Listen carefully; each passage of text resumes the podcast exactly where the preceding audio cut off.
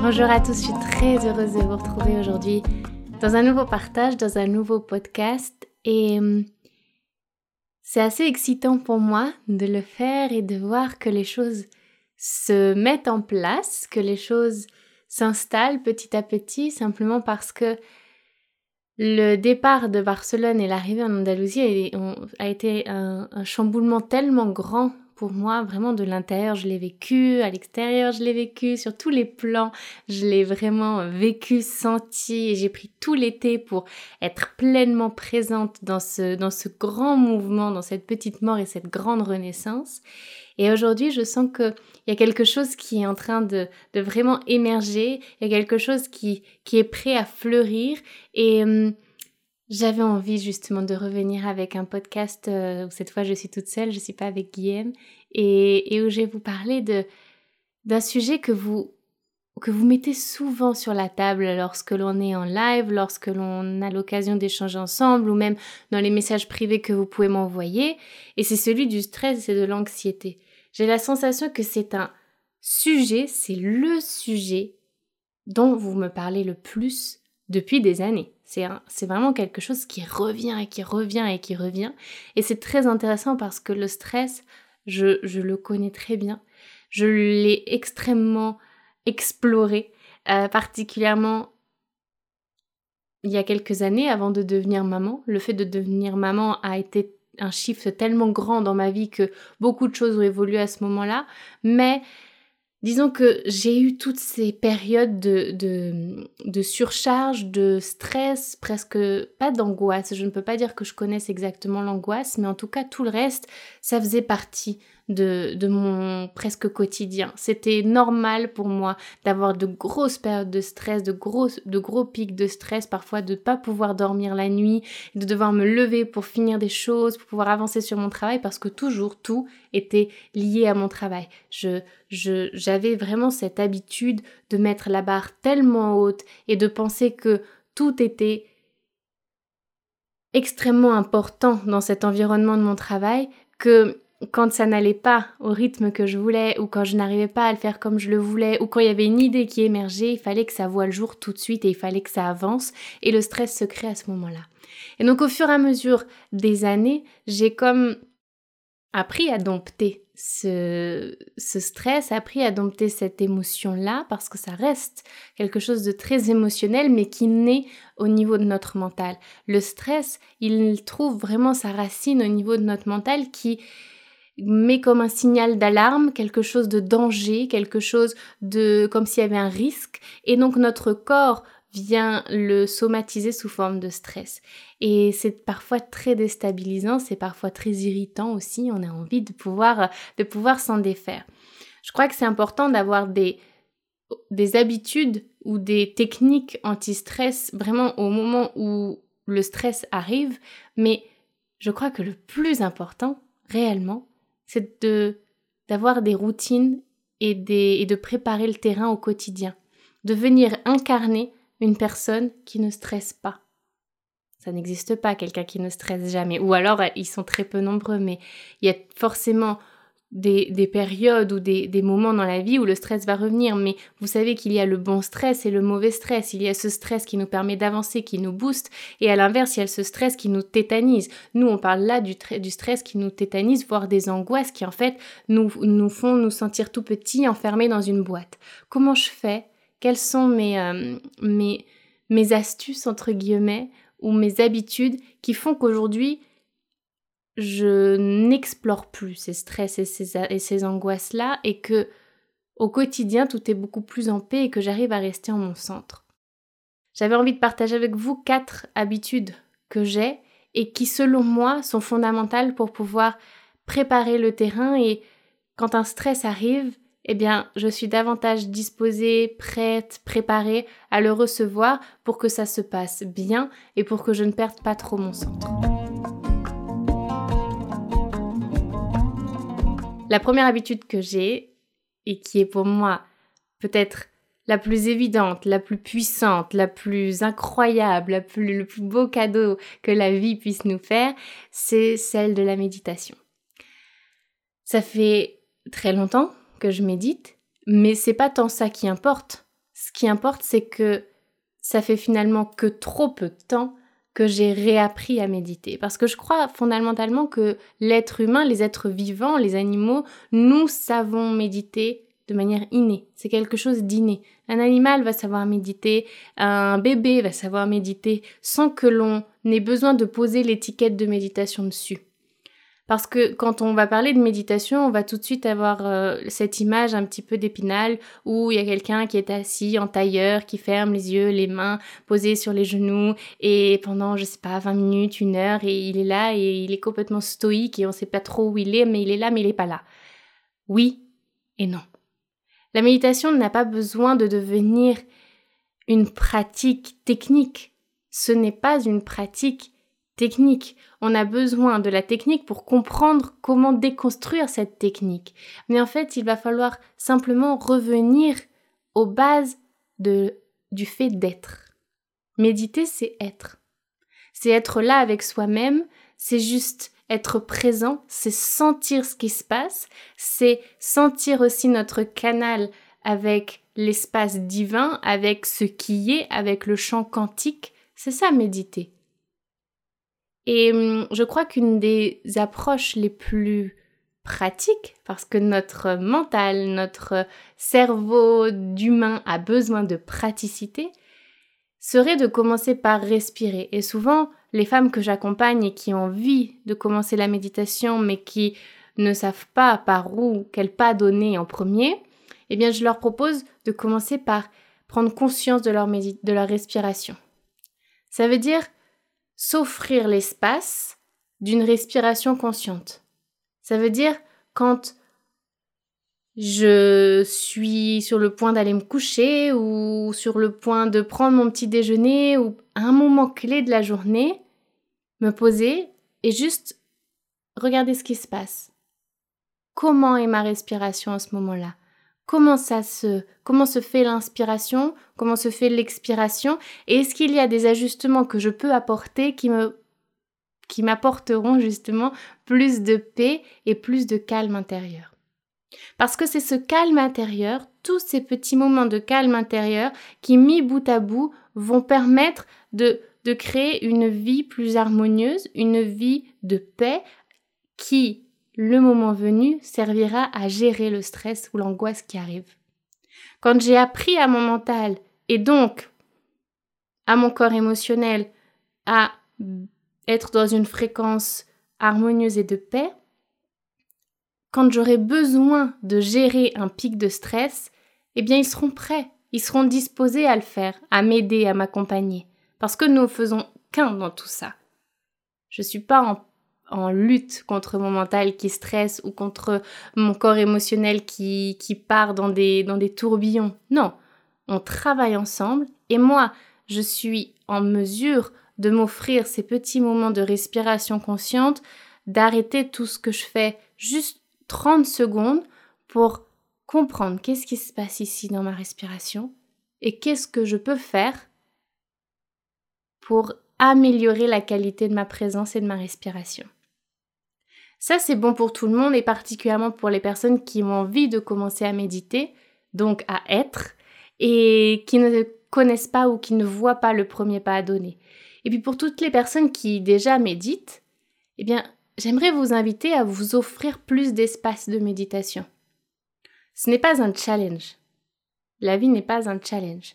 Ce n'est pas aujourd'hui je médite 10 minutes par jour, demain je vais commencer à faire 20 il faut absolument que j'y arrive et puis pendant 10 jours je vais faire 20. Non, on n'est pas dans cette structure-là. Enfin, je crois pas. C'est plus se dire, ok, aujourd'hui je m'offre, parce que c'est un don que l'on se fait à soi-même, cet espace-là. Qu'est-ce qui se passe si je m'offre un espace plus grand? Qu'est-ce qui se passe si je passe de 10 minutes à 15 ou à 20 minutes? Qu'est-ce qui se passe si je passe d'une fois par jour à deux fois par jour? Qu'est-ce que je ressens? Et vraiment être dans cette dynamique, dans, ce, dans cette conscience de c'est un espace que je m'offre et pas c'est un challenge que je me pose. Ici, l'intention est complètement différente. Quand je suis dans l'intention du challenge, alors j'ai comme encore chargé mon mental.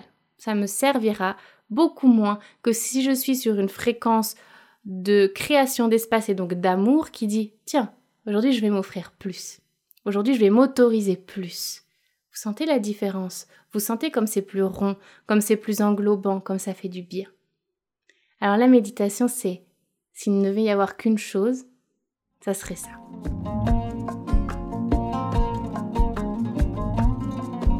La deuxième chose, la deuxième habitude que l'on pourrait adopter, ça serait celle d'apprendre à ne faire qu'une chose à la fois. Alors pour moi, c'est certainement un des un des challenges, si on peut dire, les plus grands de ma vie, c'est d'apprendre à ne faire qu'une chose à la fois. Je suis d'une constitution très très vent, je suis très vata en ayurveda, ce qui veut dire que il est naturel pour moi de faire 3, 4, 5 choses en même temps.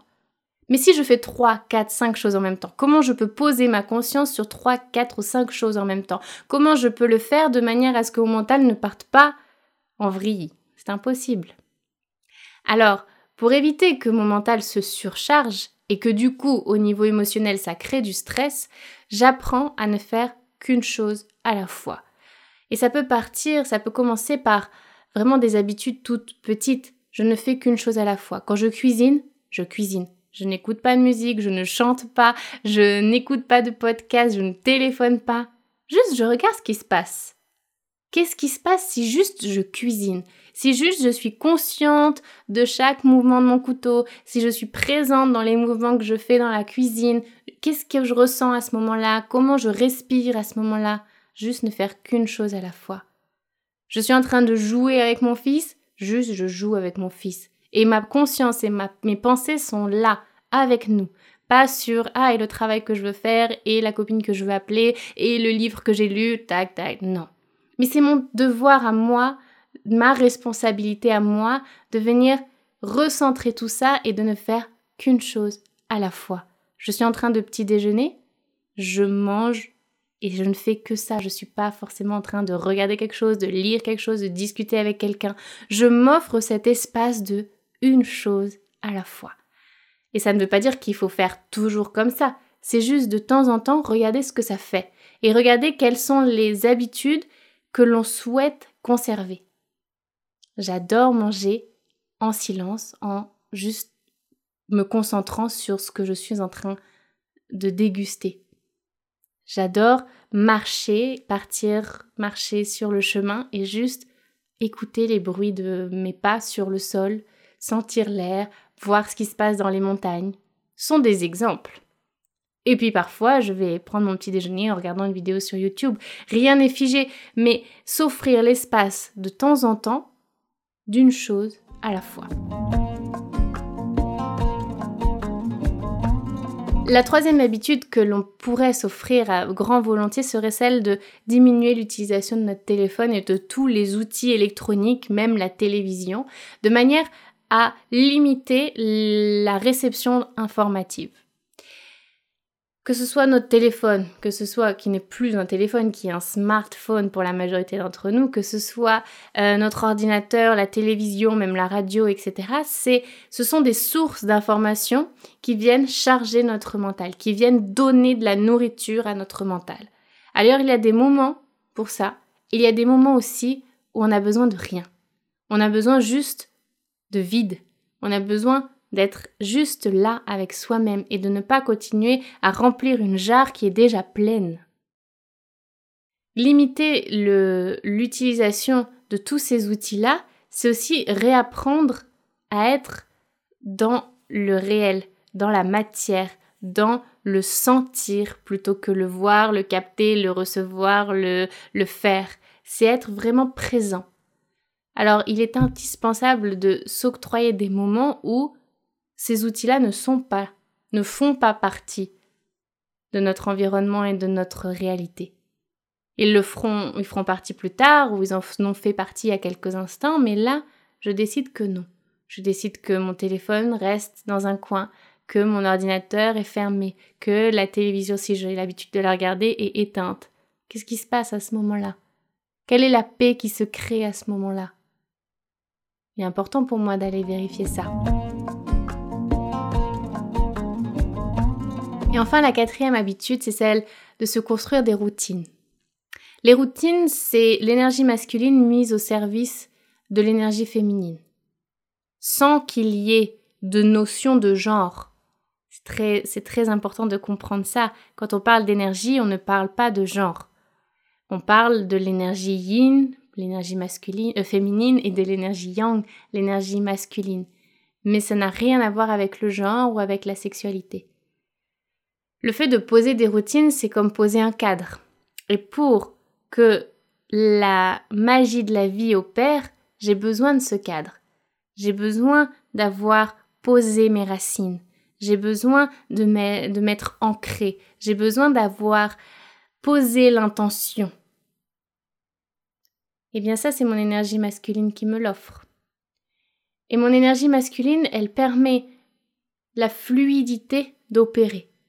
Et parce que j'ai posé ce cadre, parce que j'ai posé ces routines, que ce soit une routine du matin, que ce soit une routine globale sur la journée, que ce soit une routine de tout, quand par exemple je suis entrepreneur, tous les X mois, je m'offre trois jours où je ne travaille pas.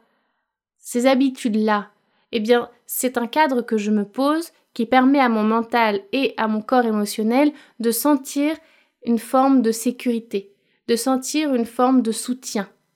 Ce cadre-là, il vient soutenir un mental qui pourrait avoir l'habitude, encore une fois, de partir trop haut et de venir se charger et de venir se stresser au niveau émotionnel ensuite.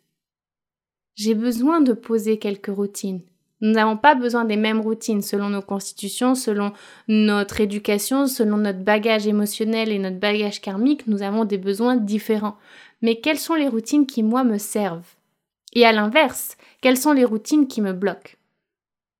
Parce que les routines qui sont justes pour moi sont pas nécessairement celles qui seront justes pour vous. C'est à vous de, de, vraiment chercher quel est le cadre que vous voulez poser.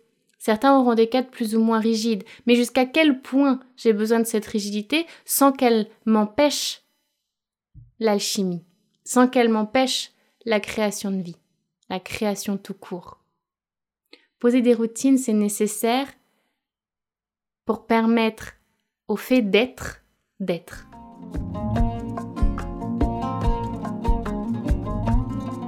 Alors voilà mes sœurs, vous savez maintenant. Vous savez que vous avez les clés vous savez que vous avez des, des outils tangibles de la matière qui viennent servir le subtil euh, qui fait que vous êtes vous. Finalement, tout ce qui compte, c'est d'arriver à revenir à cette notion d'être, à cette notion de sentir, à cette notion de, de connexion à l'intérieur de soi. Qu'est-ce qui me permet de maintenir mon centre? Et vous n'avez besoin de personne pour le savoir, parce que à l'extérieur de vous, vous pouvez rencontrer de nombreuses personnes, moi inclus, qui vont vous donner comme des petites lumières, des petites lanternes, qui vont dire peut-être que c'est ça, peut-être que c'est ça. Mais c'est à vous de faire l'exploration, c'est à vous de rentrer dans ce chemin et d'aller sentir, oui, ça, ça marche chez moi, mais ça, c'est faux pour moi. Et c'est très bien que ce soit faux pour vous. Parce que si vous avez trouvé le faux, c'est que vous vous rapprochez du vrai. Pour vous, encore une fois. Alors, offrez-vous à cette exploration.